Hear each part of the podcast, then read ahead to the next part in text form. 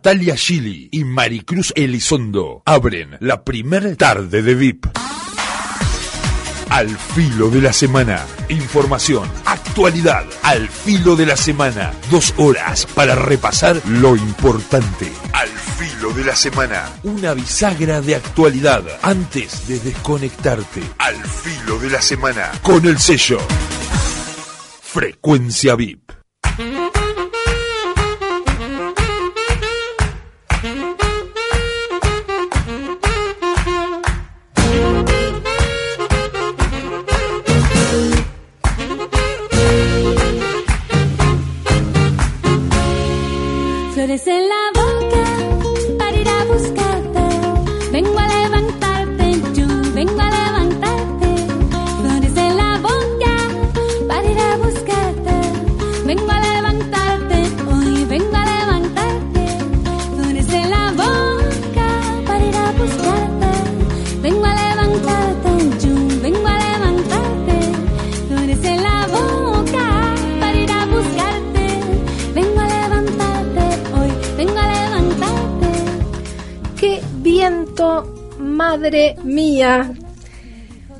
Bienvenidas Al Filo de la Semana. Estamos ya ingresando casi al mes de diciembre, se nos va el año.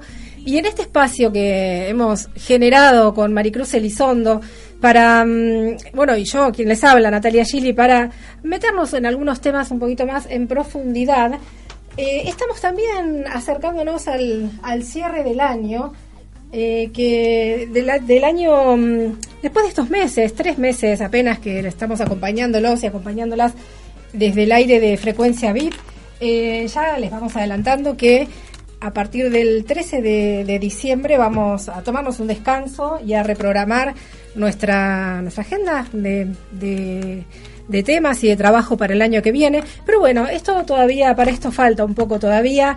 Eh, vamos a tener otros dos programas para ir despidiéndonos. Y, y bueno, les decía, arranqué diciendo que viento y sí, la verdad es que unas ráfagas importantes de viento estamos viviendo aquí en la comarca con una con nudos de 38, cerca de 40 de 40 nudos eh, en, la zona. Va a persistir el viento durante toda la jornada de hoy y mañana, que si bien no, no va a estar tan tan alto el viento, eh, va va a estar cerca de los 35, va a estar en 33 nudos eh, el viento para mañana, eso está previsto por el pronóstico de Wind Guru. Así que, bueno, se- es como que se nos niega un poco la. Está como raro el clima. Buenos Hola, días, buenas tardes. Hola Natalia. Hola a todos y todas los que nos están escu- escuchando. Además granizó al medio hace un ratito. Granizó, yo estaba tan metida en la computadora que no vi, pero escuché las chapas. la Exactamente, granizó hace un ratito nada más y debido a estos fuertes vientos también fueron suspendidas las clases en Carmen de Patagones, en el turno tarde y en el turno noche.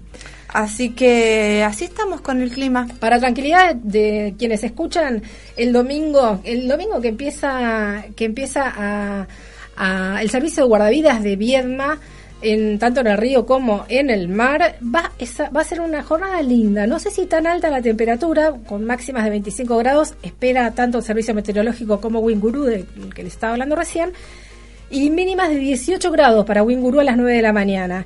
Así que eh, va a estar el viento en calma. Muy poquito viento, apenas, tal vez a las 6 de la tarde se empieza a levantar y ya más a la noche va a volver un poco el viento. Esto es lo que dice el pronóstico, como decimos siempre, eh, suele no cumplirse, pero bueno, hasta ahora vienen diciendo viento, hay viento, esperamos que el domingo calme y nos permita disfrutar un poco del fin de semana y esta naturaleza hermosa que nos rodea.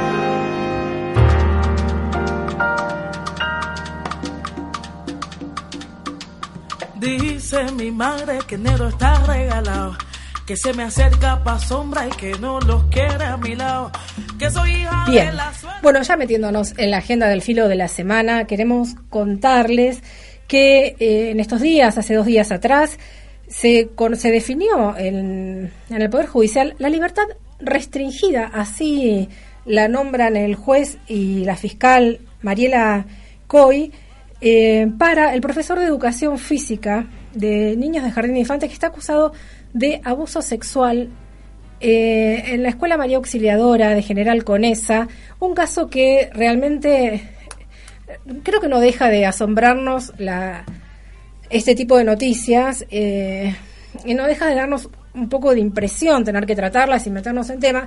Pero bueno, lamentablemente son temáticas que con las que estamos permanentemente en contacto. Y en este caso puntual también hay que decir información de la jornada de hoy que eh, de las 15, de las 19 cámaras GESEL que, que realizó la jueza Mariela Coy, creo que están terminando las últimas entre hoy y los primeros días de la semana que viene, de esas 19 cámaras pudo eh, detectarse, pudo comprobarse en el testimonio de al menos dos de las niñas que, eh, van al Jardín María Auxiliadora, eh, pudo detectarse el síntomas de abuso sexual, con lo cual se complicaría y bastante la situación de este docente que está siendo acusado, un hombre de más de 60 años, que está en este momento en Viedma, estuvo en el penal 1 hasta hasta ahora, si no está en las últimas horas y a punto de salir con su libertad restringida, eh, por ahí andamos.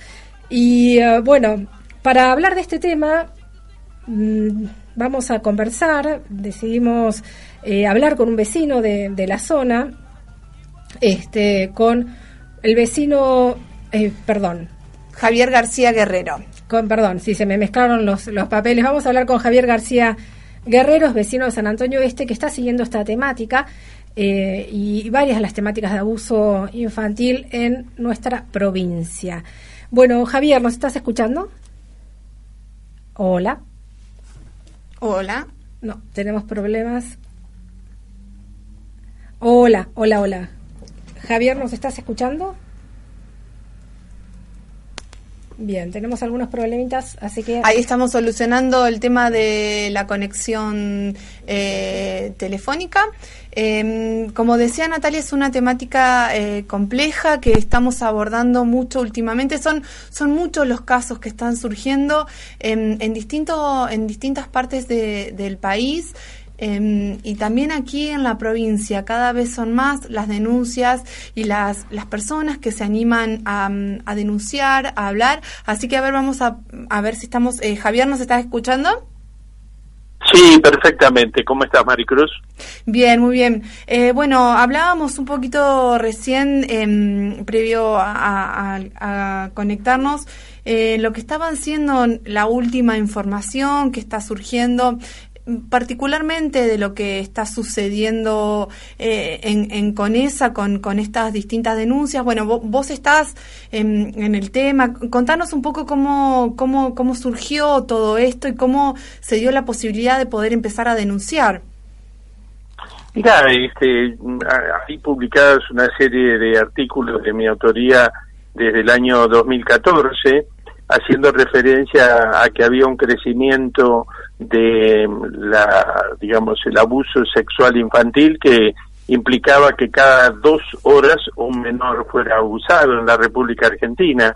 Esto ha quedado antiguo porque desde entonces el crecimiento de este tipo de, de ataque ha aumentado a, a una a razón del 15% anual acumulativo y en particular este último año, este, en lo que va del año todavía no se ha cerrado, se registra un aumento de las denuncias al 0800 que hay establecido a tales efectos, que es el 53% respecto del año 2018. Vos fíjate que la provincia de Río Negro en general tiene el triste récord de ser la que tiene mayor cantidad de abusos por habitante y además es la que tiene el, los casos más resonantes de toda la historia argentina, como es el caso de Morelli en, en digamos, San Antonio.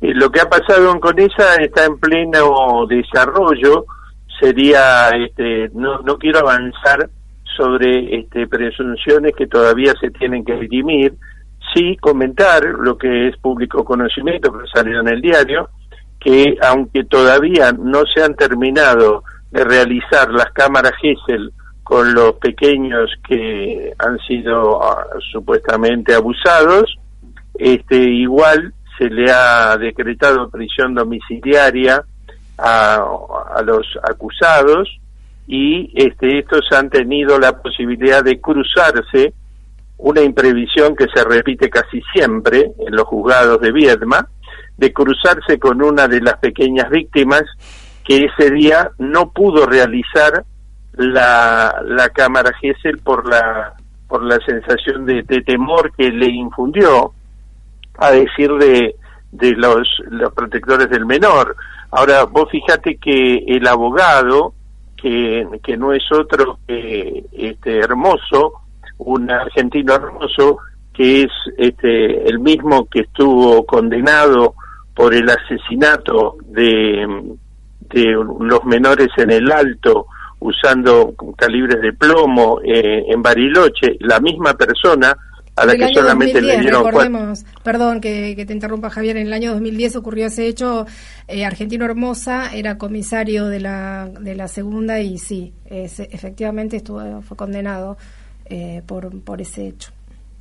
Correcto, y ahora está defendiendo a los abusadores y dijo que los abusadores no generaban ningún temor en las víctimas porque no eran ningunos monstruos, eran simplemente profesores de educación física, cuando se presume que las víctimas y afectados superan el medio centenar en general con esa y ahora se los beneficia con la prisión domiciliaria.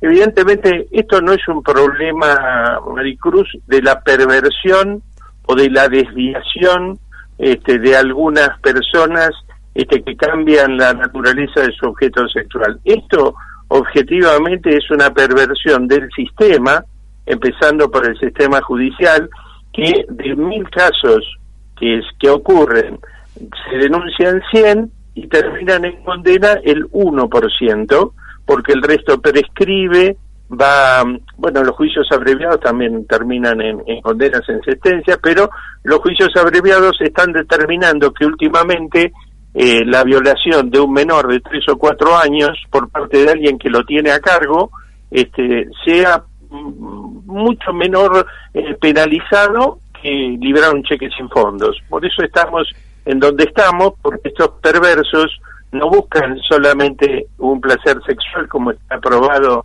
desde el punto académico, desde el punto de vista académico de la psicología, sino que gozan con hacer daño y con ver sufrir.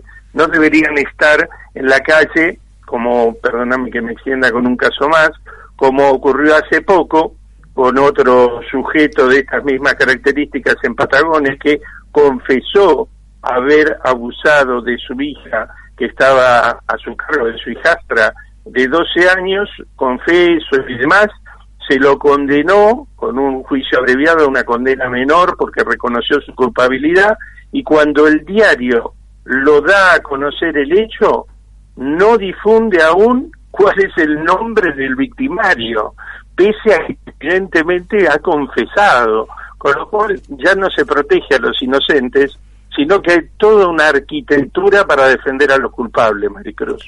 Javier, habla Natalia Gili ahora.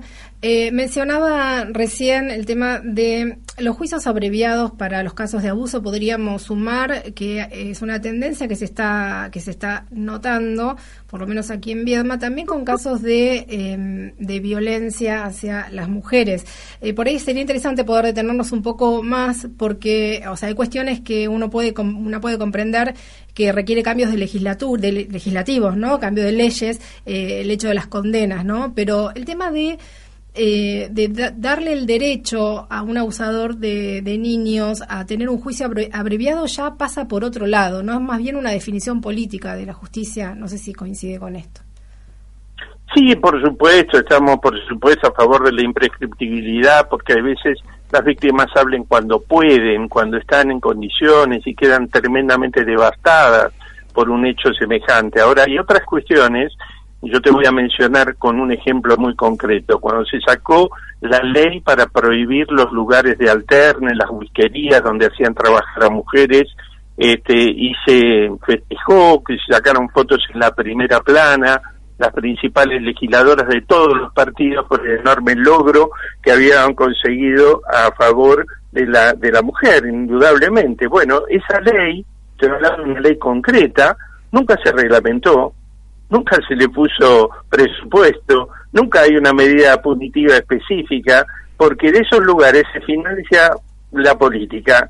Y objetivamente este, nosotros vemos que hay toda una escenificación de que ahora por fin y que a partir de este momento y en la práctica todos los días no consideramos que esto además de ser una perversión es un enorme negocio porque en la en la deep web en la web profunda en, la internet digamos que no no, no, no digamos transitamos todos los días pero que existe las eh, filmaciones de estos actos aberrantes, contrarios a, a la humanidad, este, se venden a precio de oro, se venden por miles de, de, dólares cada uno que lo visualiza de esta lacra humana que tenemos. Y, y eso eh, no es una casualidad, porque los abusadores de, de Bariloche, eh, los más famosos, Morelli, no solamente se dedicaban a esto, sino que todos se dedicaban al video. Ahora nadie los investigó por quién es el que está registrando y difundiendo unas imágenes pornográficas que les ayudan a explotar sexualmente a los menores y del cual participan una serie de personajes muy conocidos y de fuera de la zona que vienen a tales efectos porque este tienen empresas de turismo o tienen complejos en las grutas, todas estas cosas pasan y no pasan inadvertidamente para este, las autoridades, pasan con la participación necesaria de gente que está recibiendo parte de los beneficios de esto que además de ser una, una cosa salvaje, terrible, es un acto económico que genera un rédito muy importante, como siempre ha generado la trata de personas, Maricruz. Pensaba, eh, pensaba eh, cuando mencionaba recién esto de que, bueno, que de eh, una de las pequeñas, de los pequeños, se cruzó con esta persona, con su posible abusador, vamos a decirlo de esta manera, porque bueno, está el, el, juicio, el, proceso de investigación. Eh, pensaba en que una vez que se logra denunciar, que se logra hablar, todo lo que pasa después dentro de los organismos y las instituciones, ¿no? Qué difícil que se hace también, además de poder lidiar con estos hechos, con instituciones que no a ver, ¿cómo podríamos, no están preparadas, no están capacitadas, no quieren? Y también pensaba también un poco, eh, ¿qué rol está cumpliendo el Ministerio de Educación en este caso, eh, no? ¿Cómo, cómo, se, ¿Cómo se transita ese camino también? Mira, Maricruz, tanto de Educación como el que son los sindicatos, los que representan a los trabajadores, deberían estar preocupados también de los alumnos. Sería lógico pensarlo así y como esto, como decimos, tiene tal nivel de difusión que ocurre en Chipoleti y ocurre en cada una de las ciudades de Río Negro, a veces se descubre en un lado, luego se marcha de silencio en el otro. En realidad esto no, lo que ocurre es que no hay una voluntad de afrontar el problema, porque en realidad cuando ocurren estos hechos, como pasó hace poco en Cipolletti, los que va, los que son increpados y los que se le pide cuentas de por qué permitieron, por ejemplo, como en Conesa, que las clases de gimnasia se realizaran con la puerta cerrada, o permitieron este que esto estuviera en un ámbito protegido, gente que tenía este, hasta antecedentes en, en estas cuestiones para poder ejercer su maldad, uno dice, van contra los directivos, los padres, las familiares, los damnificados, van contra los que tenían la tutela. Entonces, ¿qué sería bueno para, para proteger a esos afiliados, a esos dependientes del Ministerio de Educación? Lo que sería bueno sería aplicar los protocolos de prevención, los protocolos de gestión y los protocolos de mitigación del daño que existen y que se aplican en, en todo el resto del mundo. Ah, en los países desarrollados, no. La UNICEF hizo un acuerdo, un protocolo, acordó con la Argentina y la provincia de La Pampa, la provincia de Entre Ríos, otras provincias, han logrado una reducción importante. Ahora, cuando personalmente vos te vas y pedís al Ministerio de Educación, no de manera personal, sino con la firma de más de 100 profesionales de la provincia de Río Negro, psicólogos, pedagogos, docentes, directivos, y pedís que por favor se apliquen los protocolos, se da vuelta a la espalda y no se difunde siquiera la iniciativa, lo que me habilita a pensar, Maricruz, que efectivamente no hay quien quiera ponerle el cascabel al gato, porque el gato en realidad deja mucho dinero. Cuando yo digo, y este dato también lo publiqué en el 2014, y todavía no he tenido ninguna repercusión al respecto, y está la, la fuente es Naciones Unidas y también el Ministerio de Justicia local. Desde que empezó la democracia en la Argentina, han desaparecido, desaparecido, como en la dictadura, pero en democracia, han desaparecido 20.000 personas más que no sabemos dónde están. Ahora, de esas 20.000, eh, el 75%, tres de cada cuatro, son menores que no sabemos dónde están. Somos el cuarto, el tercer país del mundo en desaparición de personas y de menores. ¿Quiénes están delante nuestro? Irak está en guerra y Sri Lanka. Y la Argentina, vos escuchás los debates, hablas con la dirigencia, no es un tema que está en la agenda. En la agenda del Papa, en el Corriere de la Sera, dice que es alarmante el tráfico de órganos este, en Sudamérica. Acá no es un tema que se discuta, la trata de personas. El ministerio del gobernador de Santiago del Estero afirma en un discurso público que más del 10% de los menores que han nacido en la provincia de Santiago del Estero no están anotados en los registros civiles. Y uno se pregunta, ¿pero dónde están? Sin embargo, ya digo, nos lo preguntamos vos y yo, pero no se lo preguntan los que tienen responsabilidades sobre nuestros menores. Bien, bueno Javier, queríamos agradecerte mucho por estos minutos. Eh, bueno, los tiempos corren, pero seguramente vamos, vamos, vamos a continuar, obviamente porque mm, preocupa este tema y obviamente también hay que ocuparse. Así que muchísimas gracias por estos minutos. Yo les agradezco a ustedes que siempre tengan un espacio para que esto tenga difusión y que cada uno, más allá de cualquier color partidario, se sensibilice y trate de empezar a remediar esta situación. Muchísimas gracias. Hasta luego. Bueno, hablábamos con Javier García Guerrero. Eh, hace un par de programas mencionábamos esta situación que estaba, que se estaba dando en general con esa, con estas eh, denuncias hacia un profesor, un profesor de educación física en la escuela María Auxiliadora. Bueno, se está desarrollando en este momento eh, la investigación lo que tiene que ver con, con este proceso, con las las, novedades eh, en, las últimas horas que se daban todo el tiempo estaba, están, están surgiendo denuncias, todo el tiempo están surgiendo investigaciones, todo el tiempo están surgiendo condenas. Es un tema que, mm, que, está, que tenemos que hablar, que es complejo. ¿Sabes qué con respecto a este tema de educación y los docentes? Me pregunto y la verdad es que me parece que tendríamos que, meternos concretamente en qué, de qué manera se eligen los docentes eh, para primaria, por ejemplo, ¿no? por ejemplo, docentes de educación física, o sea, qué requisitos tienen que tener, qué tipo de estudios psicológicos, hay algo en especial que se pida o no. Creo que a esta altura, no sé si habrán ajustado algún, algún mecanismo, pero me parece que para todos es lo mismo. Y por otro lado, ¿qué pasa con el registro de abusadores? O sea, más allá de que eh, hoy por hoy cualquiera puede ser abusador, digamos, pero si ya habiendo un registro de abusadores, desde hace un tiempo, ¿qué, ¿qué, es lo que pasa con eso? Si es útil o no, quién lo puede, quién lo puede utilizar, quién lo puede mirar, si, si el Ministerio de Educación efectivamente lo revisa antes o durante eh, el el ejercicio profesional o el de la docencia de, las personas que, son contratadas, ¿no? Son lugares sensibles. Estaba estaba recordando justamente ahora eh, que hace unos días se conoció la condena a los curas por el caso Probo. Lo estamos hablando de 45 y 42 años de prisión. Son muchas situaciones la que, y esto estamos hablando de hace 20 años atrás situaciones que se siguen repitiendo en el tiempo, situaciones de las que seguimos hablando y vamos a seguir hablando. Em, nos vamos a escuchar eh, un tema musical. Lisandro Aristimuño, ¿te gusta? Me gusta.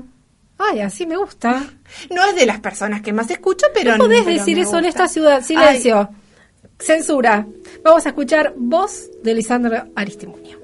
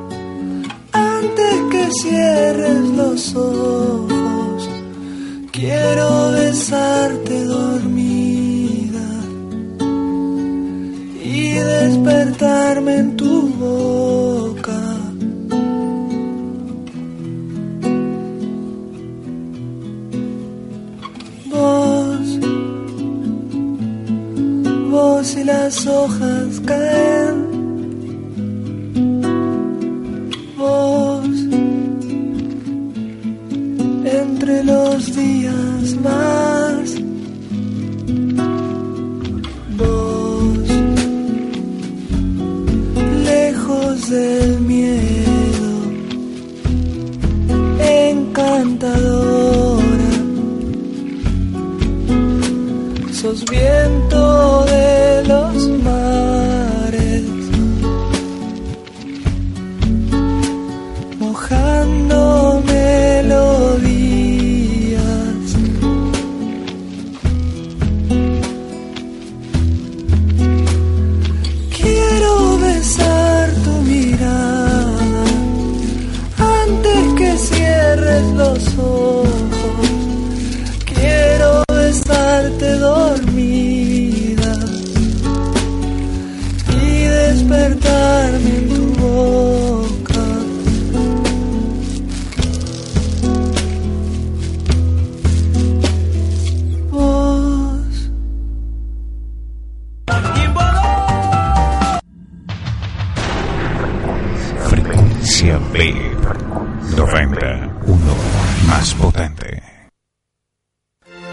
seis años, vos nos dejaste un voto y tu voto volvió en capacitación y más oportunidades, las que generamos con los nuevos talleres de oficio y programas de entrenamiento laboral para darte el mejor futuro.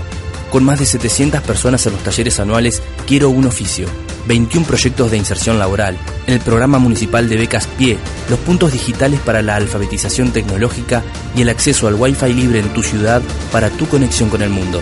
Municipalidad de Viedma, lo hacemos por vos y por tu futuro. RX, Diagnóstico Panorámico Digital. RX Panorámica. Teleradiografía. ATM. Radiografía carpal. Lateral de cráneo. RX, Diagnóstico Panorámico Digital. Se atiende OSDE, Galeno, Swiss Medical, SOSUM, Policía Federal, Federada Salud, Jerárquicos Salud, Poder Judicial, RX, Diagnóstico panorámico digital. Saavedra 343. Primer piso. Local A. 02 920 42 99 38. Celular 2 920 56 46 23. Viedma. Río Negro. Llegó el hermano menor del Telebingo, Patagonia Mini Bingo. Mini de precio y grande de premios. Por solo 20 pesos, jugás línea, bingo y pozo acumulado. Podés ganar miles y miles de pesos. Los premios crecen todas las semanas. Patagonia Mini Bingo. Míralo en vivo todos los miércoles a las 21 y 15 en nuestras redes. Orgullo es ver a nuestra provincia crecer y saber que en un año el Plan Castelo avanza con 27 obras estratégicas en cada rincón de Río Negro. Obras tan importantes como es el gasoducto de la región sur, la repavimentación de los caminos productivos, el plan director de cloacas con vuelco cero para sanear nuestro río, o la mejora de servicios públicos para que los vecinos puedan vivir mejor. Lo hacemos porque si Río Negro crece, los rionegrinos también. Río Negro, contá con nosotros.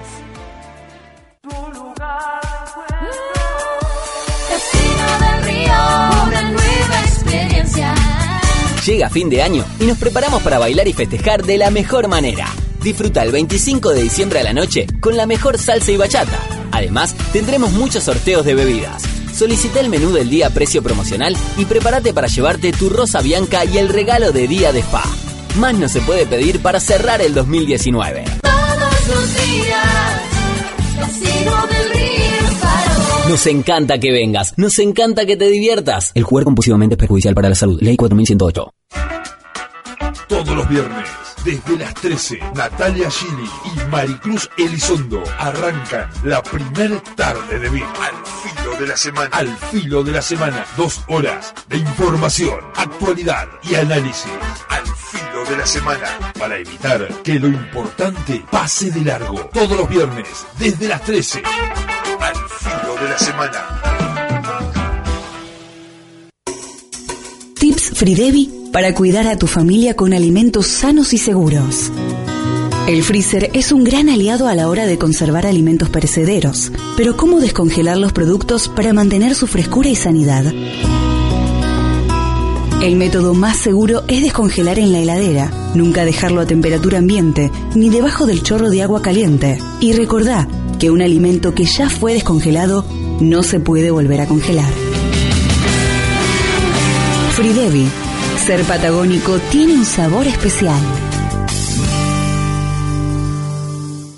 Durante los últimos años trabajamos para que Vietma crezca y vamos a seguir haciéndolo. Iluminamos toda la costanera norte para garantizarte una mayor seguridad. Construimos 10 nuevos edificios escolares y reacondicionamos la pileta del Instituto de Educación Física para que personas con discapacidad y toda la comunidad puedan disfrutarla. Entregamos más de 400 viviendas, hicimos un vacunatorio en el Hospital Sati y una nueva planta para nuestra productora de medicamentos Profarse. Y muy pronto contarás con un nuevo edificio de Lipros para que tengas una mejor atención. Además, estamos llevando a cabo el plan director de cloacas con vuelco cero para sanear nuestro río. Río Negro, contá con nosotros.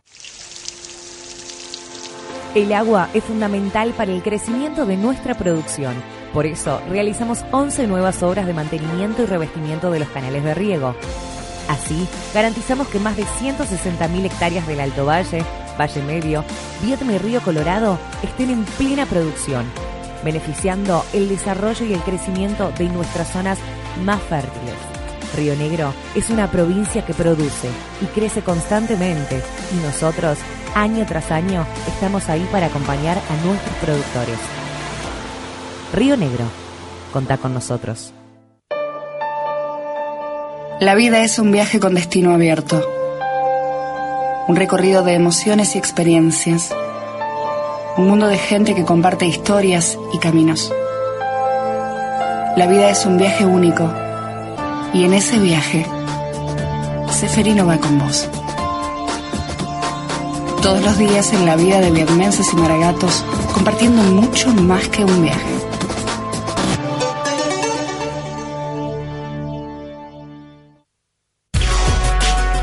La democracia necesita que todos sus poderes sean actores importantes en la vida diaria de los ciudadanos. Para llevarlo adelante, necesitamos que cada vietmense sienta que tiene un espacio para expresarse y plantear sus inquietudes. Nos proponemos un Consejo Deliberante de puertas abiertas. Un Consejo Deliberante donde vos seas protagonista. Un Consejo Deliberante de todos. Gestión 2015-2019.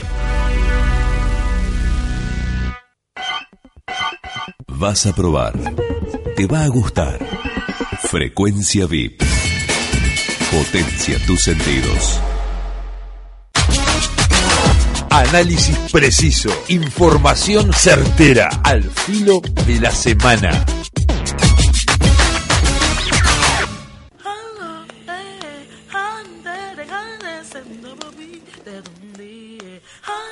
Bien, 47 minutos pasaron de las 13 horas. Vamos a continuar con esto que es al filo de la semana, con otro de los temas que teníamos preparados para, para el día de hoy.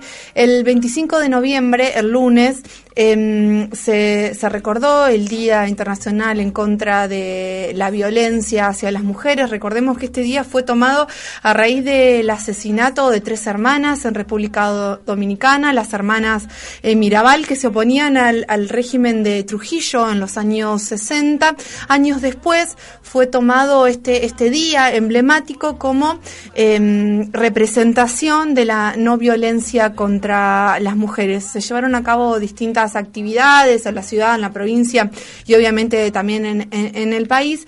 Y en este caso queríamos, vamos a hablar precisamente con con Perla, Perla Prigozhin. Perla Prigozhin eh, es la directora de la CONSAVIC. La CONSAVIC fue conformada en el año 2011 y estamos hablando de la Comisión Nacional Coordinadora de Acciones para la Elaboración de Sanciones de la Violencia de Género. Bueno, tiene una vasta experiencia, un recorrido muy grande y en una temática que cuando hablamos de violencia hacia las mujeres, también se está hablando de violencia hacia, hacia, las disidencias, es muy amplia, tiene muchas aristas, pero bueno, queremos, queremos eh, charlar con Perla y mm, nada, hacer algunas reflexiones, algunas menciones y de lo que está pasando también eh, en nuestro país. Vamos a saludarla. Eh, buenas tardes, Perla. Hola, ¿cómo están, chicas? Bien, muy bien. Acá te habla Maricruz Elizondo. Hola Maricruz. Bien. ¿Cómo bueno, estás? Perla, hace unos años estuviste acá en Viedma. Muchas veces. Eh, en Viedma creo que dos, nada más. Pero amo la provincia de ustedes, así que he estado también en otros lugares, este, porque realmente Río Negro es muy bella y tiene muchos espacios para trabajar, como eh, digamos, es, es dispersa. Trabajar en, sí. para las mujeres de Viedma eh, no es lo mismo que ir hasta Chipoleti o ir a, qué sé yo, a, a ver, a General Roca. Sí. Sí, recuerdo, eh, estuve estuve ahí en el Consejo Deliberante cuando cuando viniste hace dos años, creo, eh, hablando de violencia obstétrica. Ah, sí, sí, sí, sí tanto tiempo pasó ya. Sí. sí. ¿Quién, ¿Quién, lo tiró? Pero bueno, eh, tienen, ustedes tienen grupos de mujeres muy concientizadas y tienen un tribunal superior eh, con una oficina de la mujer presidida por Sartier que en verdad este por las referencias que a mí me llegan eh, trabajan muy bien. Además, bueno, a lo mejor estoy hablando de, de soberbia porque he sido consultada algunas veces por Adriana Zaratiegui por, y, y creo que tienen en cuenta lo que decimos las feministas, todo lo que pueden dentro de, de, de lo que se puede, entre comillas, redundando mm. en el Poder Judicial, ¿no? Claro. sabemos que es un poder reaccionario y conservador, cuasi monárquico, Mm. es porque así este es te designan y te quedas. hagas lo que hagas prácticamente. Bueno, eso. Bueno, a ver, eh, sabemos que, las reflexiones tienen que ser todos los días, que son todos los días, siempre cuando, cuando suceden estas fechas, bueno, se enmarca eh, en este proceso. Por eso queríamos hablar un poco y también desde, desde tu experiencia, ¿no? Eh, hay muchos distintos tipos de, de violencias hacia las mujeres y en los últimos tiempos está- estamos viendo como una exacerbación, ¿no? O, o esa es la sensación que, que tenemos. No, es la sensación y es lo que se da, este, y no solo en nuestro país. Eh, fije- es muy claro cómo ahora nos duele, este, como latinoamericanas y latinoamericanos, pero nos duele lo que ocurre en Bolivia, en Chile, en Colombia, y allí pueden ver, se puede ver que por supuesto también reprimen a los hombres, pero a las mujeres con una ferocidad, una crueldad y llegando o, o utilizando la violación sexual como una forma de hacerle sentir el poder y de sojuzgar a las mujeres. Este, yo creo que estamos pasando una etapa particularmente violenta contra nosotras en el mundo y no creo que sea obra de la casualidad.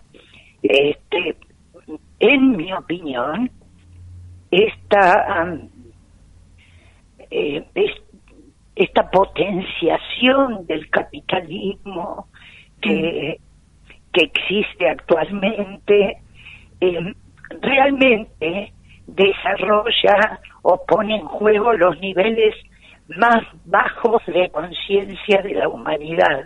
No es difícil encontrar en quienes este, están preocupados por el tener y más que por el tener como una necesidad, por el tener como forma de poder, este, la- para esas personas y para ese sistema, la empatía que es básica, este, para combatir, pa- para que no exista más que para combatir la violencia, eh, no, no, no se da.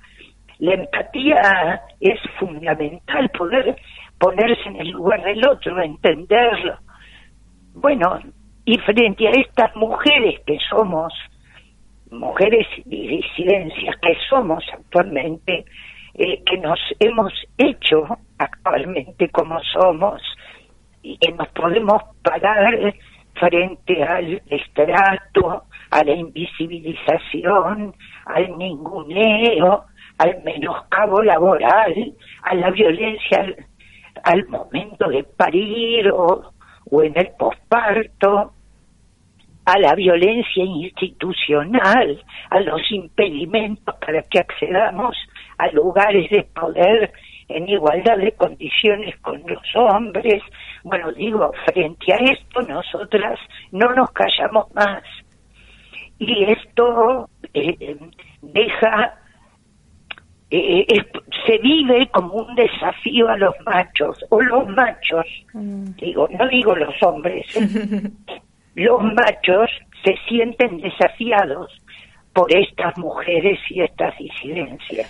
Perla. ¿Cómo nos atrevemos? A ver, Claro. ¿cómo nos atrevemos a intentar cuestionar algo al patrón de la vereda? Sí, decime. Sí, eh, Natalia Gili te habla ahora, Perla. Hola, Nati. ¿Cómo estás?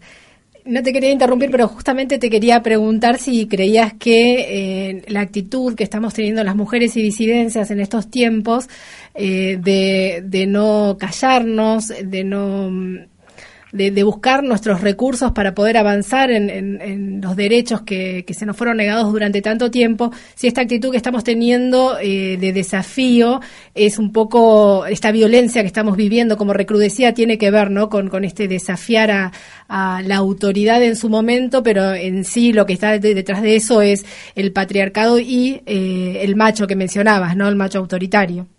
Sin ninguna duda, creo que está articulado, está vinculado, no es lo único, pero es, es una parte importante. Ahora, frente a esto, una podría decir, pero entonces nosotras nos lo, nos lo buscamos. No, no es así.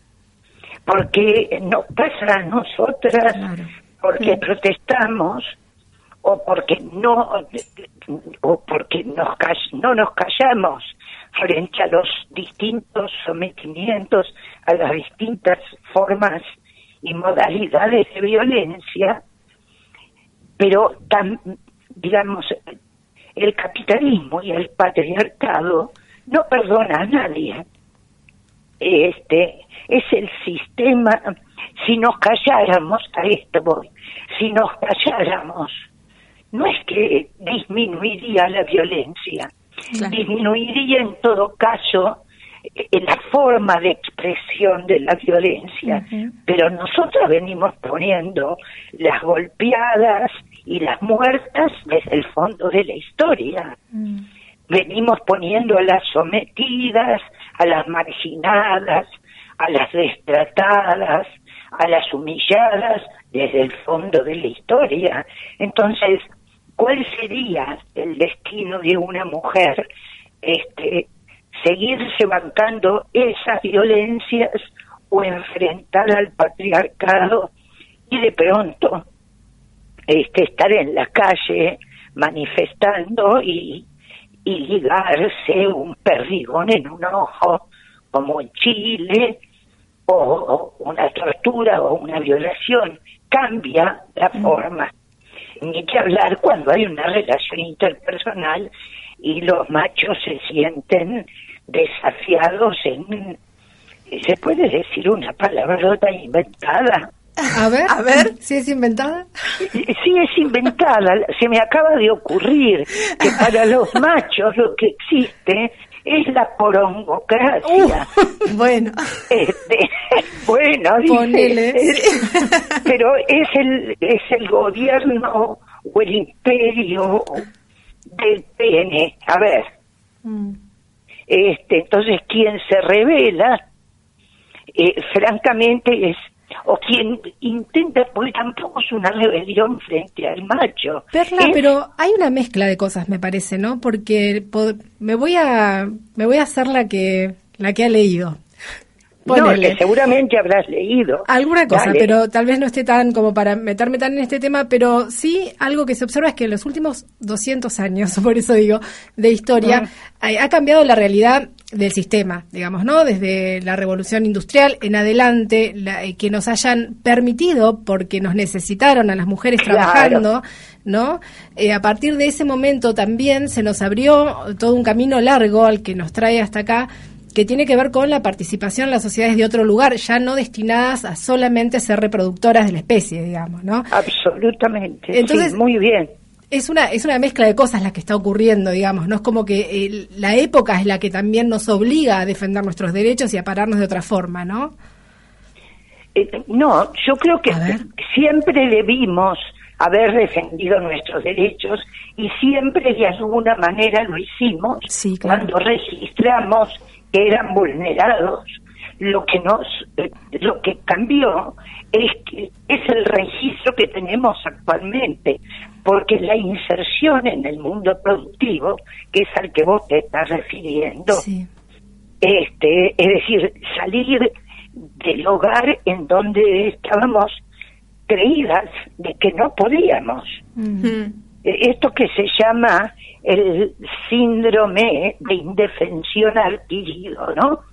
Este, que es típico de las mujeres maltratadas. Eh, se puede ser maltratada de distintas formas y si quieren en otro programa charlamos específicamente de los tipos y modalidades de violencia pero eh, claramente las mujeres que de- eh, en, en dosis homeopáticas desde que nacían iban recibiendo que no podés, que no sabés, que no debés, claro. Esas mujeres defendían lo que podían defender, lo que consideraban vulnerado, que era poco y nada. Me encantó lo de Cuando dosis. salen al mundo productivo y se dan cuenta que pueden, a tal punto que pueden reemplazar a esos hombres que fueron a la guerra y que pueden hacer producir un país y que los hijos los siguen criando y el mundo sigue marchando con ellas a la cabeza en- cuando las corren, cuando nos corren de esos lugares, como diciendo, bueno, basta, a ver, nos olvidamos lo que vivimos, cada una vuelve al hogar, nosotros nos volvemos a apropiar del mundo. No, pará, ahí empieza este, nuestra lucha, porque ahí tenemos registro de lo que nos estaban vulnerando. Re- recién cuando decías eh, lo de las diferen- los diferentes tipos de violencia, que obviamente son muchas y da para, para hablar eh, muchísimo, pensaba un poco en una de las que hablábamos en esta, en esta visita que hiciste acá, Viedma, que yo estuve, que tiene que ver con la violencia simbólica, ¿no? Porque mm, muchas veces cuando, cuando empezamos a hablar de, de violencia hacia las mujeres, hablamos de las situaciones más extremas y más crudas y más duras, que son los femicidios, que es la máxima expresión, las violaciones, pero también hay otras situaciones más pequeñas, eh, más que por ahí pasan desapercibidas y llegan a esto de cuando haces mención de un chiste, de una publicidad, te dicen, ay, no es para tanto, ahora no se puede decir nada. Eh, pensaba un poco en eso, ¿no? Sí, eh, en realidad el femicidio es la forma más extrema de toda la violencia, porque se llega al femicidio porque existe la violencia simbólica que es legitimadora de que estas cosas ocurran. A ver, no son violencias más pequeñas, son violencias absolutamente naturalizadas. No, eh, no Ahí es está el tema. No es pequeño que nos pongan en un rol eh, de eh, limpia inodoros, encima compitiendo con otras congéneres para ver cuál la deja más blanco. Ay, tremendo lo que Este, decís, pero es clarísimo. Me encantó lo Bueno. de dosis homeopáticas. Porque, Perla, porque creo que es así, o sea, la dosis homeopática que nos llega y nos constituye, ¿no? Casi subjetivamente, no, casi no, subjetivamente te diría, eh, a, a lo largo de toda la historia, el rol que teníamos que ocupar, ¿no? Y esto que decís es clarísimo, que llega hasta las publicidades que por suerte ya han cambiado, pero eh, las publicidades Algunas, de limpieza, otras algunas, no. otras no, Algunas, por supuesto, algunas. y esta cosa de competir entre nosotros a ver quién limpia más blanco el inodoro. Pero chicas, eh, ah, claro que construye subjetividad la violencia simbólica. En eso radica lo violento. Piensen que nos, no sé ustedes, no, no, no ubico bien las edades que tienen, pero creo que hasta el día de hoy a- las niñas se crían y nos hemos criado escuchando la Cenicienta. Claro. Y la Cenicienta es un cuentito perverso que nos enseña algunas cuantas cosas. Primero, que para poder ascender, para poder tener un futuro valioso, eso se logra a través del hombre que hace la paz. Claro. Bueno, metiéndonos... ¿no? Sí. Eh, perdón, voy a terminar la Sí, idea. sí, sí, sí, perdón, perdón. Este, pero además las mujeres de ese cuento pelean para atrapar a su pasaporte al bienestar económico y social. Tal cual. Y todas las mujeres, tanto las hermanastras como la madrastra, son una basura respecto de la Cenicienta. No hay una mujer buena en los cuentos. Es verdad. Las mujeres nos, nos forman para competir y para desconfiar de nuestras congéneres, porque nos temen, chicas, nos temen. Este, lean los cuentos en general y van a ver que a Sí, las la- brujas las ponen en lugares perversos. No. La unión las- no conviene, ¿no? Y pa- a los La- machos no. No. Incluso me ha llamado la atención escuchar eh, a mujeres relatando cuentos para niñas y niños, o para niñes, y, mm, y a veces se reproduce esta cosa de que está puesta la competencia entre la madre y la hija, por ejemplo, ¿no? Que no vamos a decir que no es real, que existe, pero que en todo caso eh, también hay que ver cómo se trata, ¿no? Y, y además, eh, digo, no está bueno promocionar desde ese lugar la el vínculo de una madre con una hija, ¿no? Entonces es como Pero- que quien elige eh, ya está orientando una lectura. Pero absolutamente, yo creo que es eh, terminar con las violencias es eh, requiere un cambio cultural tan profundo, tan profundo como le llevó al patriarcado someternos y el cambio no puede encararse solo en una lucha contra los machos, porque no es de por aquí la cosa. El cambio pasa por por lo menos por un trípode, es decir, por ver qué hacemos con nosotras, que somos las principales reproductoras del sistema patriarcal, porque todavía, por porque está escrito en el machismo, somos las que crían las, a los hijos e hijas, con lo cual somos nosotras las que le decimos al varón, "Qué- quédate, eh, hacer tu tarea tranquilo, que Eliana me va a ayudar con los platos, me va a ayudar con los platos. Tal cual. Bueno, nosotras reproducimos y sa- sacamos el delito contra fulana y mengana, o regresamos de una fiesta y le decimos a nuestro marido que a lo mejor el tipo ni se fijó, o sí, pero seguro que vio otras cosas, le decimos, ¿viste qué vieja que está fulanita? Yo creo que el marido tiene que andar con otra como mínimo, porque ¿cómo se la banca? Es que la, Sí. la, la deconstrucción es para todas, todos y todes, ¿no? Eh, esto de que se nos esto que Por se nos vino dando en cuotas homeopáticas también lo tenemos que empezar a sacar de, de nosotras. Sí, colectivamente, no es no solo una Pero- tarea de las mujeres ni de enfrentamiento sistemático, digamos, sino poder elegir cuáles son las batallas que vale la pena dar y no estar todo el tiempo también peleándose por todo, ¿no? Esa es mi, mi, mi posición Sí. personal, básicamente. Es muy costoso registrar los propios deslizamientos del inconsciente patriarcal. Sí. Yo cada vez que, a ver, eh, fui a un taller hace un montón de años este, a trabajar eh, mi relación con el dinero, bueno, como, como la dificultad que tenemos todas las mujeres para pelear nuestro dinero, porque, bueno, históricamente las únicas que ganaban dinero eran las putas, así que nuestro vínculo con el dinero viene perturbado por esto que está en las huellas némicas, ¿no? Sí. Este, pero a lo que voy es que fui a un taller y entonces nos dieron como tarea eh, registrar hasta la semana siguiente nuestras conductas machistas. Y yo pensé, agrandada, yo pensé, No tengo ninguna.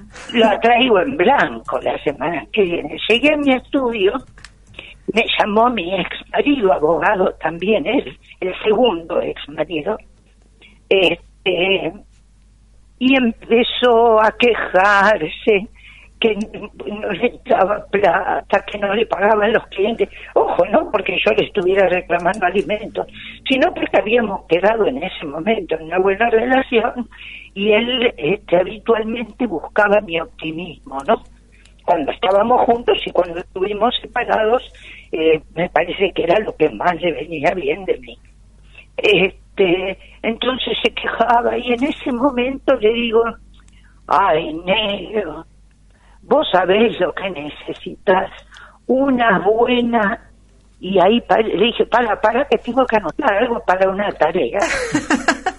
Porque, pero escúchame, no había pasado una hora. Y ya... Y ya le estaba diciendo lo que nos dicen a nosotras cuando, no, está ayer un vecino cuando llego, hola, ¿qué tal? Que se me dice, qué bien se te ve, se ve que estás bien atendida. No. Digo, flaco, Estamos a punto de recibir alguna llamada de, de- de- no sé quién es el órgano, del AFCA sería. ¿Cómo, cómo? Estamos a punto de recibir alguna llamada de, de sancionatoria. Mm, Perla, te Ah. pedimos por favor. no, pero si no dije nada. No, no, no, No llegó, no llegó, no, no, no. en horario. bueno, Perla, un gusto enorme eh, esta, esta charla que hemos tenido. Nos, nos corre la tanda, en verdad, si no seguiríamos conversando. Pero obviamente No, no, pero- te vamos a comprometer para otro momento porque como bien decías, este tema es tan amplio, hay tantas cosas para poder desmenuzar y, y profundizar que mm, y con, con- con tu experiencia y conocimiento, la verdad que se hace muy interesante. Pese a mi corta edad. Exactamente. Exactamente, Que no por te la vamos a preguntar si es que no querés que te la preguntemos, pero te la podemos preguntar. No. No. Muy bien. Muy bien, como corresponde. Bueno, muchísimas gracias, Perla, Un por beso estos grande minutos. a las dos y un beso a la audiencia. Hasta luego. Bueno, estábamos hablando con Perla Prigozhin, ella es la, entre otras cosas, entre otras muchas cosas, es la coordinadora de, de la CONSAVIC y bueno, enmarcándolo un poco en lo que tiene que ver con lo que fue este nuevo 25 de noviembre, eh, en el Día en contra de las violencias hacia las mujeres. Eh, nos vamos a escuchar un temita musical.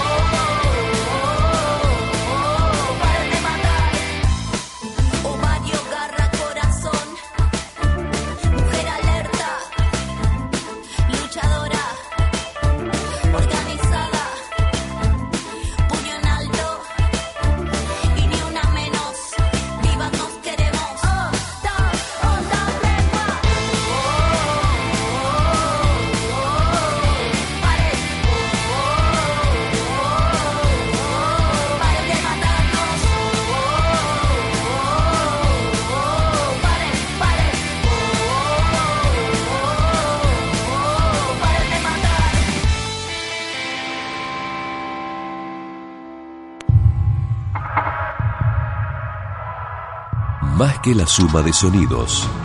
Vibra.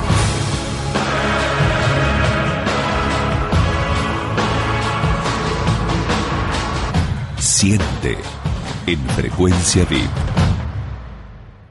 Hace seis años, vos nos dejaste un voto y tu voto volvió en un mejor medio ambiente, el que fomentamos con una planta de clasificación de residuos reciclables, el relleno sanitario con estructura de preservación ambiental y el cierre y remodelación del basural a cielo abierto el que protegemos con la recolección de aceite vegetal y los reciclables en las campanas amarillas, el plan director de evacuación de pluviales de la ciudad y el mantenimiento y ampliación de estaciones de bombeo de líquidos pluviales. Municipalidad de Viedma, lo hacemos por vos y por tu futuro. El agua es fundamental para el crecimiento de nuestra producción. Por eso, realizamos 11 nuevas obras de mantenimiento y revestimiento de los canales de riego. Así, garantizamos que más de 160.000 hectáreas del Alto Valle, Valle Medio, Viedma y Río Colorado estén en plena producción, beneficiando el desarrollo y el crecimiento de nuestras zonas más fértiles. Río Negro es una provincia que produce y crece constantemente y nosotros, año tras año, estamos ahí para acompañar a nuestros productores. Río Negro, contá con nosotros.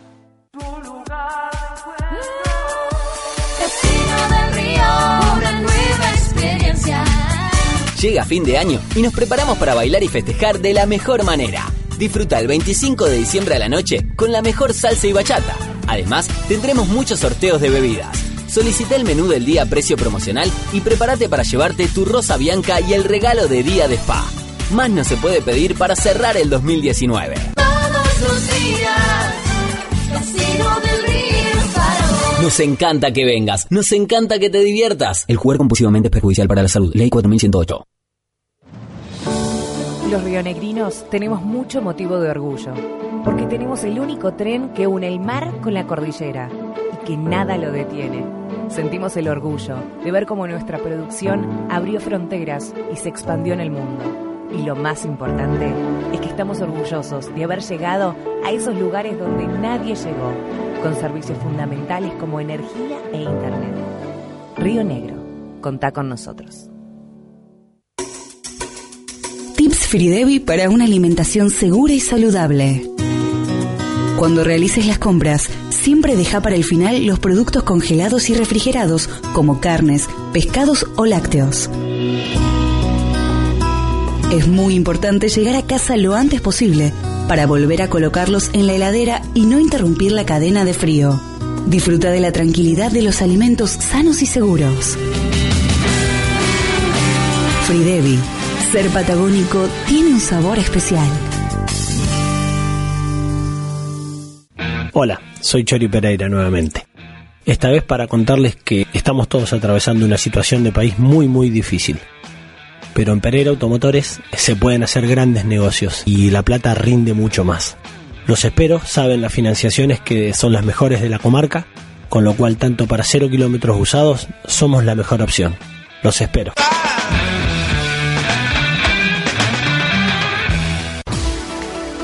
Es hora que te hagas parte del equipo B, del equipo B. Interactúa con nosotros desde donde quieras. Facebook, Frecuencia VIP, desde la red www.frecuenciavip.com, correo electrónico, nuestra aplicación desde el Play Store y la tradicional 90.1 MHz. Frecuencia VIP, vos sabés oír. Nosotros sabemos llegar. Análisis preciso, información certera, al filo de la semana.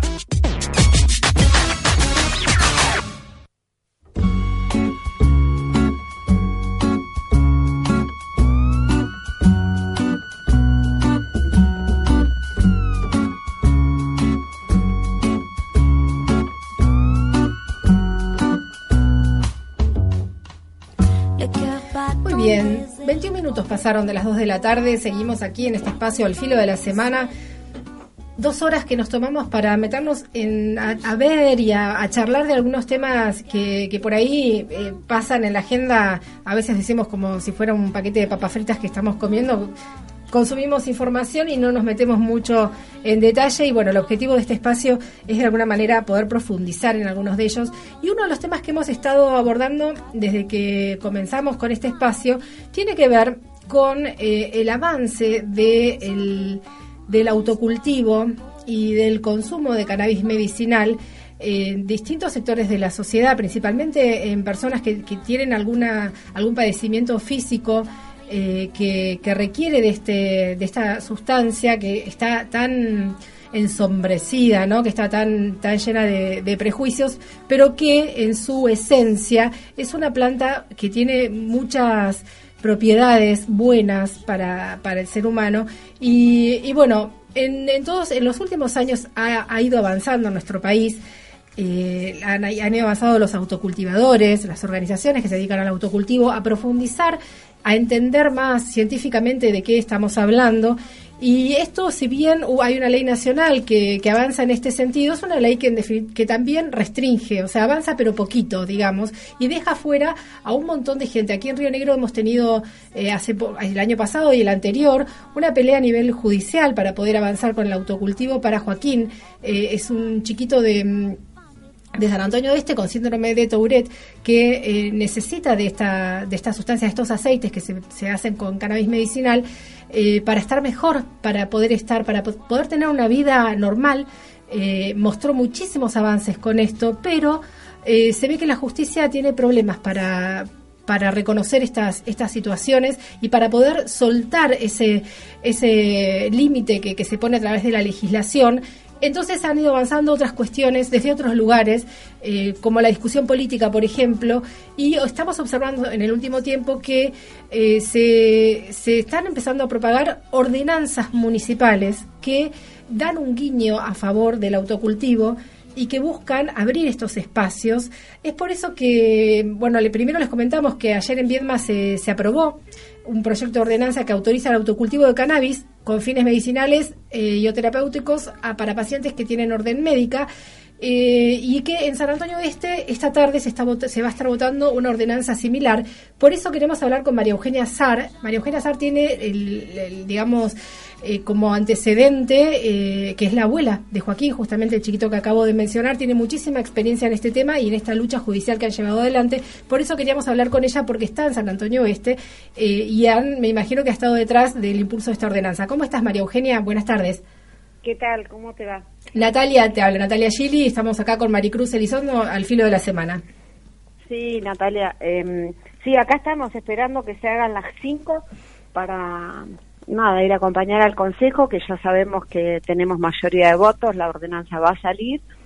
Y, y bueno, y agradecerles que hayan visto lo que nosotros estamos haciendo, que hayan visto que, que esto es una elección de un el derecho de la salud y la elección de un tratamiento, que es lo que, lo que cada uno de nosotros estamos haciendo, ¿no?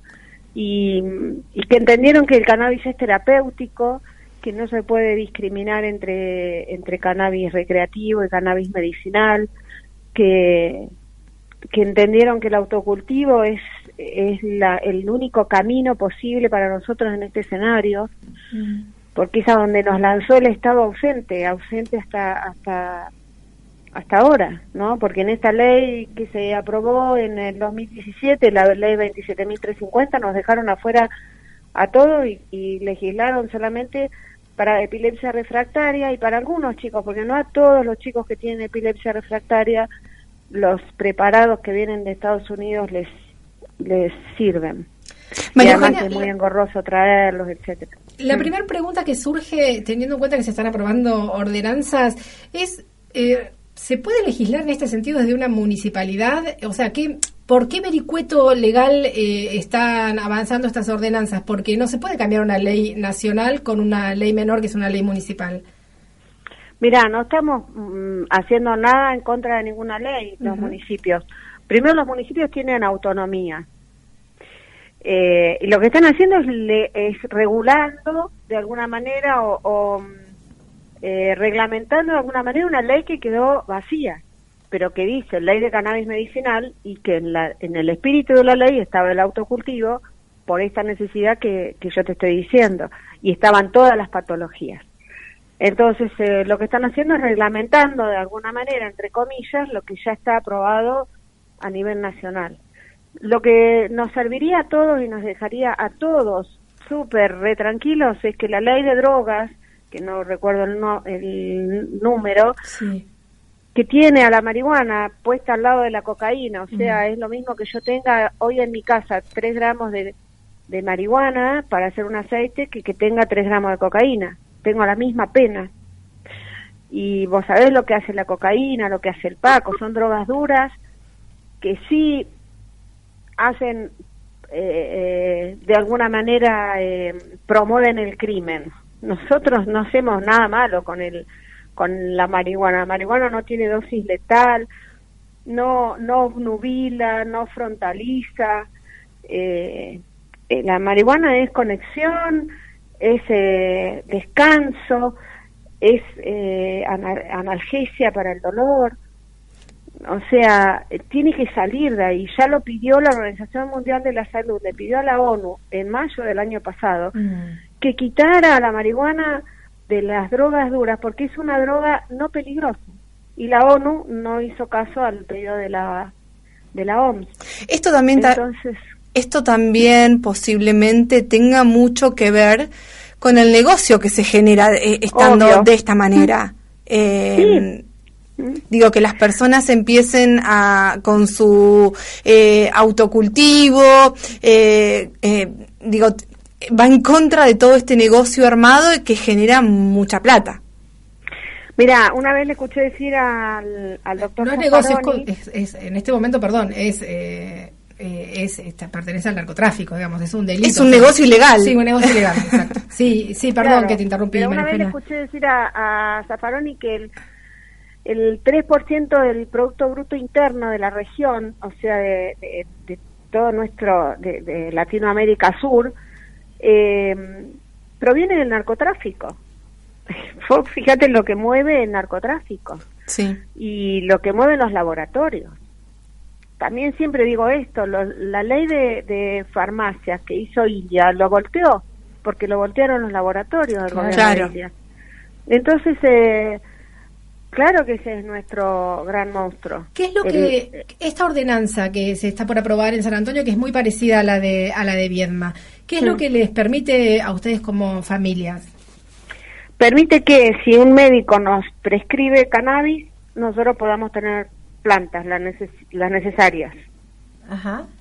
Eso se reglamentará cuántas plantas por patología o no sé, lo tenemos que reglamentar. Estamos a disposición del, del intendente. Hoy nos vamos a reunir con el intendente Luis Ojeda, que también está acompañándonos, y él nos va a decir eh, cuándo nos reunimos a reglamentar antes de que él se vaya, que esto quede cerrado antes del 10 de diciembre, promulgada y reglamentada.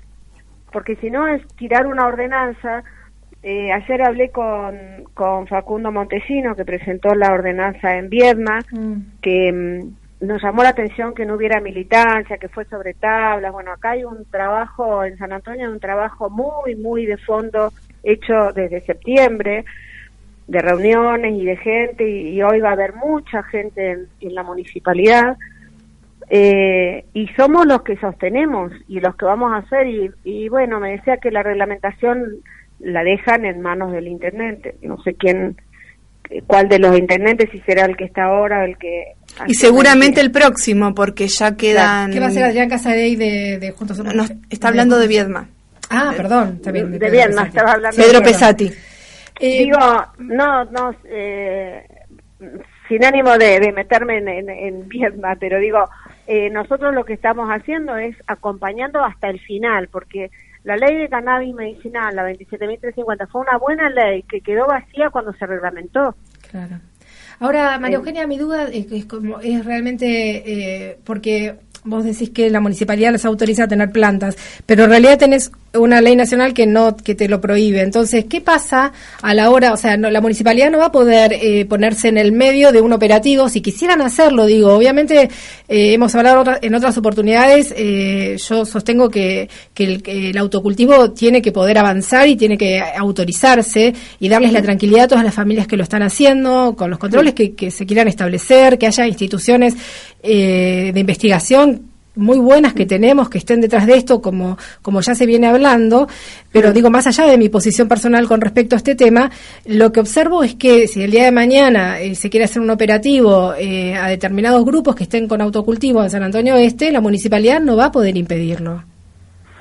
Mira, lo que está haciendo, yo creo, hoy el municipio de San Antonio y este consejo y este intendente es diciendo, nosotros vemos las cosas, no vamos a mirar para otro lado.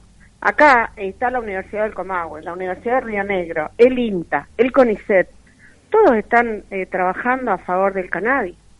Entonces, eh, si hay una ley, bueno, lo que va a hacer este municipio es abrir un registro de cultivadores, ese registro lo va a cruzar con Gendarmería con- o con la Justicia Federal para que informe a quiénes están en el registro, quiénes son los autorizados, y si el día de mañana una señora que nosotros tenemos en nuestro grupo, que tiene 80 años y que tiene sus tres plantas para su artrosis, Claro. le entran a robar la ropa que colgó en la soga, pueda llamar a la policía, Tranquila, tranquila, claro, que nadie le va a llevar las plantas. Sí, se entiende por dónde va realmente. Lo que pasa que, bueno, vivimos en un sistema que tiene sus leyes, pero por eso Yo entiendo lo que vos me estás diciendo y todos los periodistas me lo preguntan y siempre contesto lo mismo. Yo, la vida me puso en este lugar inimaginable porque yo nunca pensé que iba a estar acá, tengo 57 años, la primera vez que le di a Joaquín gotas de marihuana pensé que le estaba, lo estaba drogando y no pude dormir. mm, Y después me di cuenta que la droga era la que me vendían en la farmacia y esa Mm. era la medicina.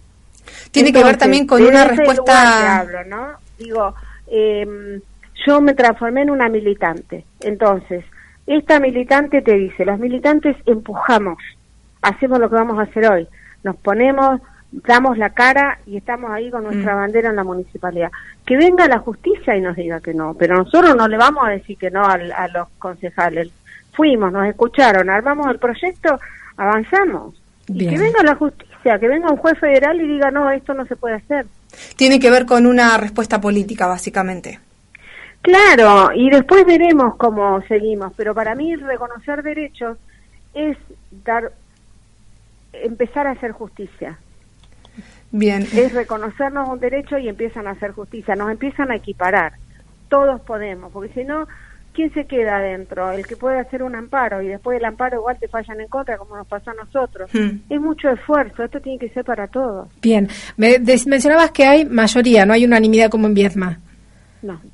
Bien. hasta ahora lo que sabemos, pero esto viste que siempre era el corrillo en el pasillo, después de las 5 de la tarde te cuento. Bueno, bueno, María Eugenia, mucha suerte para hoy a la tarde. eh, vamos a estar en contacto seguramente y siempre seguimos estos temas, así que nos faltará oportunidad Bueno. para volver a hablar. Gracias, chicas. Muchas gracias. Hasta luego.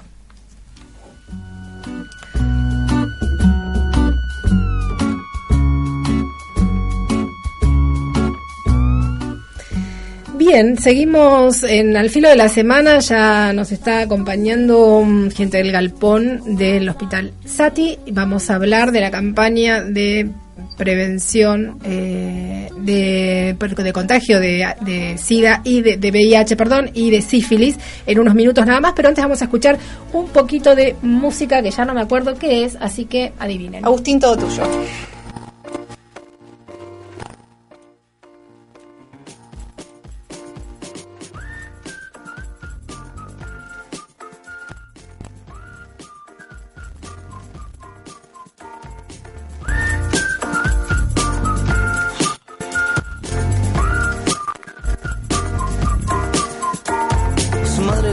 Ya no sé qué hacer, su padre le decía que la haga bien, si los fósforos se encienden que se compre un tren, que el disco ni lo saque si no lo hace bien, y ahora está angustiado porque falta teca, angustiado porque quiere un feca, angustiado porque ve sus pecas, angustiado porque quiere un sega, un par de melodías y no sé qué hacer, si el disco suena raro ya no sé qué hacer, si las cosas que me dicen no las puedo ver, las cosas que me pasan no las puedo hacer, y ahora está angustiado porque falta teca, angustiado porque quiere un feca, angustiado porque ve sus pecas. Y las cosas que le pasan no las puede ver.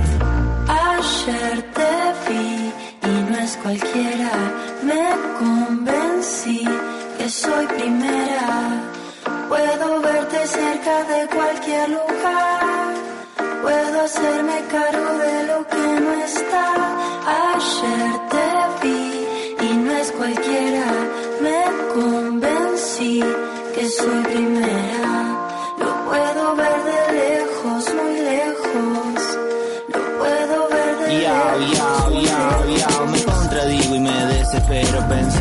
lo que sería si no fuera cantando. Si fuera por Andrea me vería en primavera y no me quedo corto. Ya sé que no te copa que le ponga miel a todo. Si te copa que la pase bien me gusta sin razones. Sé que el arca dorada que te compré sin bien el momento. Sé que el arca rosada que te inventé quedó en el intento. Y si fuera por Andrea me echaría en primavera y ya fue. Si tiro cualquiera, tiro cualquiera porque te quiero y como te quiero soy lo que sea. Ayer te vi y no es cualquiera. Me convencí que soy primera.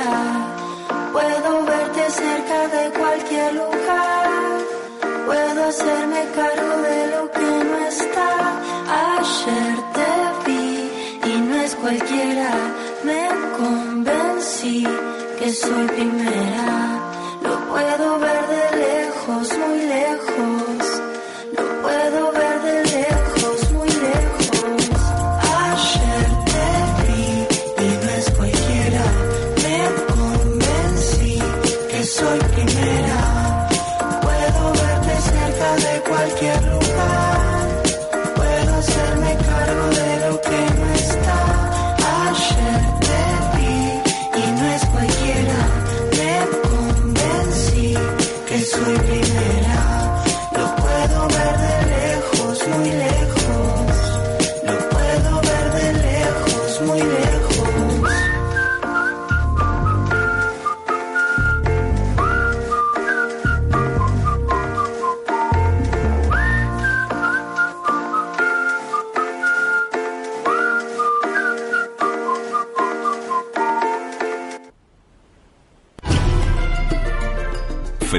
Frecuencia VIP, un monitor que te permite ver.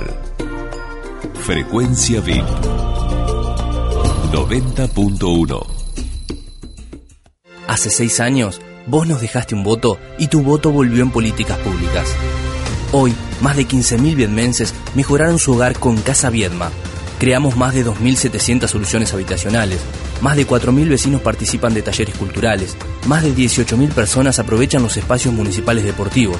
Hoy fomentamos políticas de derechos humanos, fortalecimos juntas vecinales, establecimos un presupuesto participativo, desarrollamos el voto por circuitos barriales, creamos el Centro de Atención al Ciudadano y formamos el Cuerpo de Agencia de Seguridad Vial.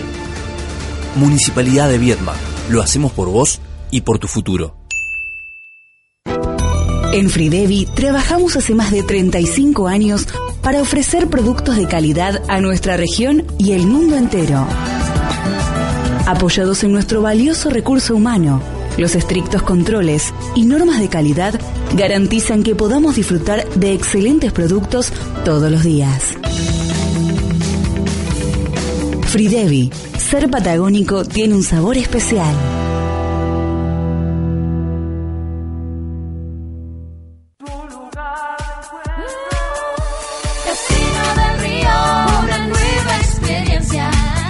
Jueves, ellas se divierten, bailan, festejan. Los jueves en Casinos del Río Viedma, Día de Mujeres. Shows en vivo, menú del día a precio promocional y sorteos de Rosa Bianca y Spa.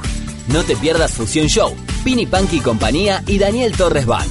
Visita nuestro Face y confirma el espectáculo para todos los jueves. Imperdibles noches de mujeres en Casinos del Río. Todos los días, Casino del Río. Nos encanta que vengas, nos encanta que te diviertas. El jugar compulsivamente es perjudicial para la salud. Ley 4108.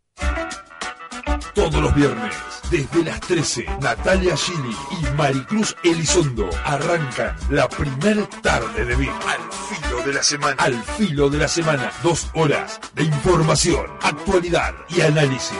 Al filo de la semana. Para evitar que lo importante pase de largo. Todos los viernes, desde las 13. De la semana.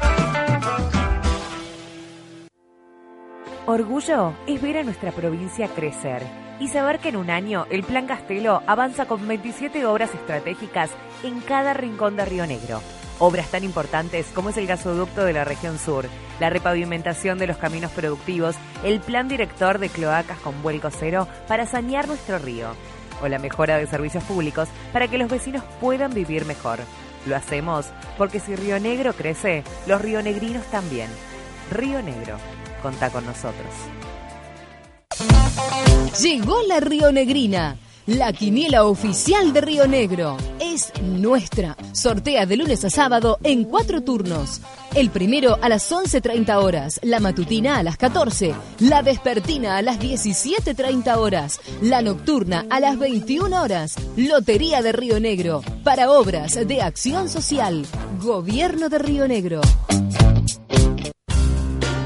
Cotravili es una empresa social autogestionada por sus trabajadores.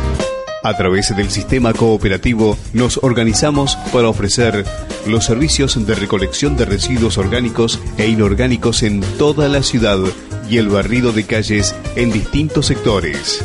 Estas tareas encomendadas contribuyen al cuidado del medio ambiente e higiene de la ciudad. Cotravili, Cooperativa de Trabajo Viedma Limitada.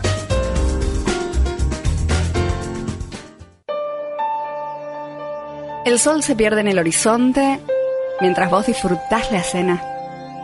Una pantalla se llena de colores y tu cuerpo se relaja, descansa. No es tu casa, es Seferino, en viaje con vos. A Buenos Aires, Bahía Blanca y las Grutas, Seferino va con vos. Venta telefónica 424-542. En Buenos Aires, 011-431-40919. Schieroni 383 en Viedma y en todas las terminales de nuestros destinos. Seferino va con vos. La palabra es el puente, el sonido es el vehículo, la radio es el escenario. Frecuencia B, una manera de entender y sentir la radio.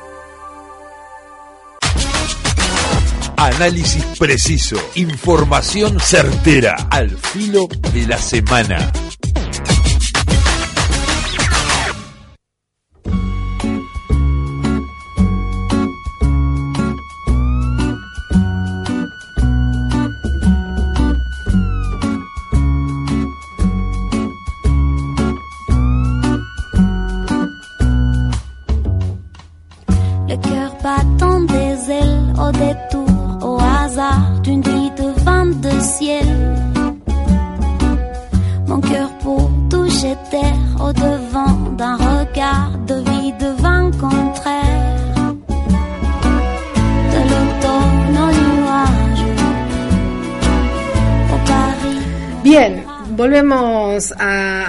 Al filo de la semana. Nos quedan 15 minutos y vamos a tratar de exprimirlos eh, para poder eh, hablar y aprovechar la presencia de Nelly eh, Costa, que está acá con nosotras.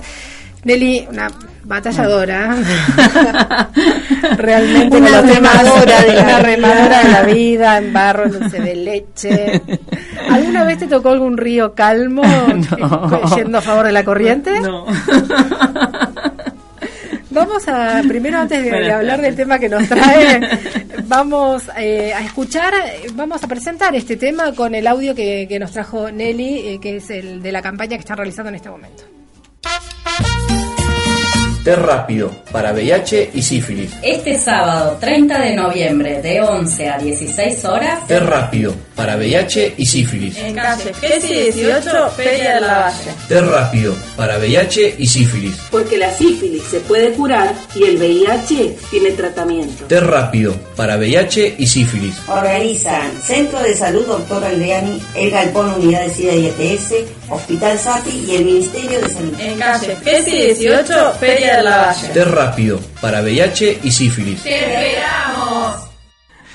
Bien, ahí estábamos escuchando el spot, porque bueno, están con toda una campaña. El domingo, primero de diciembre, se conmemora el Día Internacional de la Lucha contra el HIV eh, y las enfermedades de transmisión sexual. Pero bueno, esto más allá de eso tiene que ver con el trabajo que viene haciendo el Galpón hace mucho tiempo. Este año cumplieron 22 años. Sí, 22 años. Este, sí, bueno, la fecha para nosotros es importante porque nos hace sentir que en compañía de, de muchos otros, ¿no? En Claro. muchos lugares, en, dentro de la provincia, este, dentro del país y eh, internacionalmente la actividad nos centró sobre todo en la cuestión promocional y en, también marcando que es una epidemia joven, ¿no? De el VIH, y así que tuvimos que aprender mucho, eh, mucho rápidamente en los tiempos que nos encontramos. Eh, la epidemia de la sífilis, como lo marcábamos. Que no es de- tan joven. Es de la época de Cristóbal Colón, Claro, más o menos, más o o sea, este, porque vino supuestamente La en, en los barquitos. Sí, sí. Eh, así que, que, que cada día eh, a nivel nacional hay una implosión de esta infección.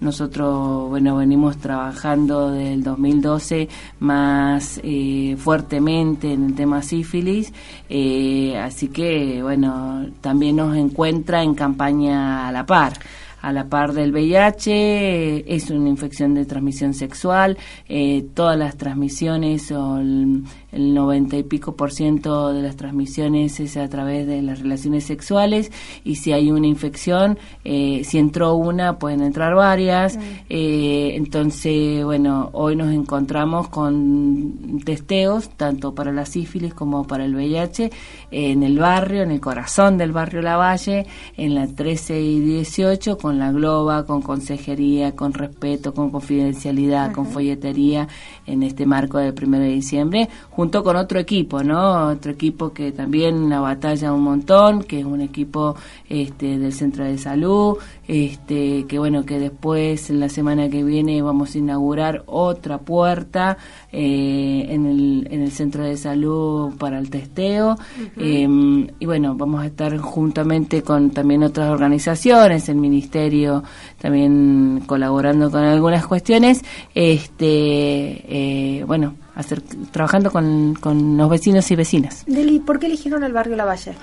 Elegimos el barrio Lavalle por mm, los 25.000 personas que viven ahí, eh, por mm, el- una disponibilidad también de, eh, de recursos, eh, porque bueno, eh, habíamos empezado a trabajar con el Centro de Salud eh, Gustavo Andriani en un proyecto eh, a nivel nacional que fueron somos elegidas cuatro provincias de las cuatro provincias dos localidades y de las eh, dos localidades estamos nosotros no, está Regina eh, y Viedma. Y dentro de Viedma teníamos que mm, elegir un centro de salud con una amplia cantidad de, de, de, mm, de, eh, vecinos y vecinas y también eh, considerando también la vulnerabilidad del barrio, eh, la lejanía del mismo, entonces por eso estamos ahí. Hablábamos un poco también recién de descentralizar las cosas del hospital, de darle la importancia que tienen los CAPS, los centros de atención primaria, que obviamente sabemos, también podemos hablar del tema de los recursos, pero qué importante es ir hacia la gente, ¿no? Eh, sin esperar que por ahí vengan, porque hay muchas cuestiones que hacen que las personas no se acerquen. Sí, son variables, y, mm, varias variables para esto. Entonces, bueno, eso es lo que también habilita el test rápido, por ejemplo, el test rápido en el lugar donde donde eh, donde circula la población. Eh, por eso elegimos la feria del barrio Lavalle, eh, donde está circulando la mayor cantidad de población, donde eh, este, también está el trueque, así que bueno, ese es el lugar donde, donde va a estar la, la, globa. Y también lo que nos implica eh, reforzar el tema de la atención primaria, ¿no? Lo que vos decías, más cerca de la población, donde también flexibilicemos los horarios, donde sean los horarios donde la, la población pueda concurrir, eh, porque bueno, las instituciones tienen horarios de mañana muchas veces y eso está en paralelo con los horarios de trabajo, eh, entonces es más dificultoso para llegar. Eh, Además esa- de las vueltas que uno, una Sí. da, ¿no? Para el- para el que- turno, por ejemplo. Claro. Sí, tema sí. de los Para- turnos. ese sería un Otro tema, tema. otro tema. No, pero además esta cuestión, estas vueltas que uno da cuando quiere de- sabe que tiene que hacerse algún estudio de algo, bueno, mucho más cuando está vinculado a una enfermedad venérea, alguna duda que, que, que pueda tener, eh, hay resistencias. Entonces, el hecho de ir hacia el lugar también ayuda a reducir esa resistencia. Total, eh, igual habilitar a puertas que no tengan la traba del, del turno, ¿no? Claro. Nosotros, por ejemplo, en el Galpón tenemos la, la puerta de lunes a viernes, de siete y media a 3 de la tarde, eh, sin turno. Eso implica un montón, que para sostener con continuidad, este, que pueden venir 50 o que pueden venir dos, ¿no? Entonces, a, a uno como recurso humano también Mm. no, no, nos, nos, nos ejercita y nos este, obliga a, a la, a la disposición. Eh, ahora lo vamos a tener en el Centro de Salud eh, Gustavo Andriani a partir del jueves de la semana próxima. Este, y la Globa será también esa, esa, esa gran oportunidad, la oportunidad de eh, las parejas de las embarazadas que se tienen que hacer los testeos, eh, aquel que trabaja en la mañana y no, y no, no puede concurrir. Eh, eso es la ventaja para nosotros el no sacar turno, ¿no? Este, y, y que no tenga que estar en ayuna también la persona, o sea, todas esas son, no- son obstáculos que muchas veces se encuentra la población y que no necesita que un profesional le haga la indicación para Hacerse, ir, claro. sino toma la decisión propia y va y de- en el en el ir y la puerta del otro lado lo está lo está esperando una persona un profesional para la atención ¿Cómo es, cómo es, eh, contemos un poquito cómo es el, el, el test?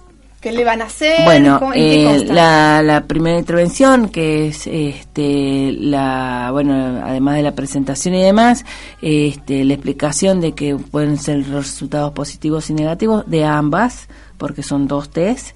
Este, si da un, se, pincha el dedo y se saca unas gotas de sangre, se pone en un, en un, como en una cinta que eh, eso va a ser de marcador con un buffer que eh, es la posibilidad que nos da el- la marca de, de- del test. Eh, 15 minutos encuentra la respuesta en la consejería que va a estar a la par de la persona que le, le pinchó el dedo, ¿sí? Entonces, ese es el camino. El camino que va a haber en la globa, el camino que va a estar en el, en el, en el centro de salud y el camino que está en el galpón, porque en el galpón puedes tener el té rápido y si no también la indicación de para las cuatro análisis donde por sangre se busca la hepatitis B, la hepatitis C, la BRL, que es la de la sífilis y el VIH. Bien, entonces este sábado 30 de noviembre de 11 a 16 horas eh, se va a hacer el test rápido, va a estar la, la globa, todo el equipo en el barrio Lavalle, en la feria del barrio Lavalle, que es calle 13 y 18.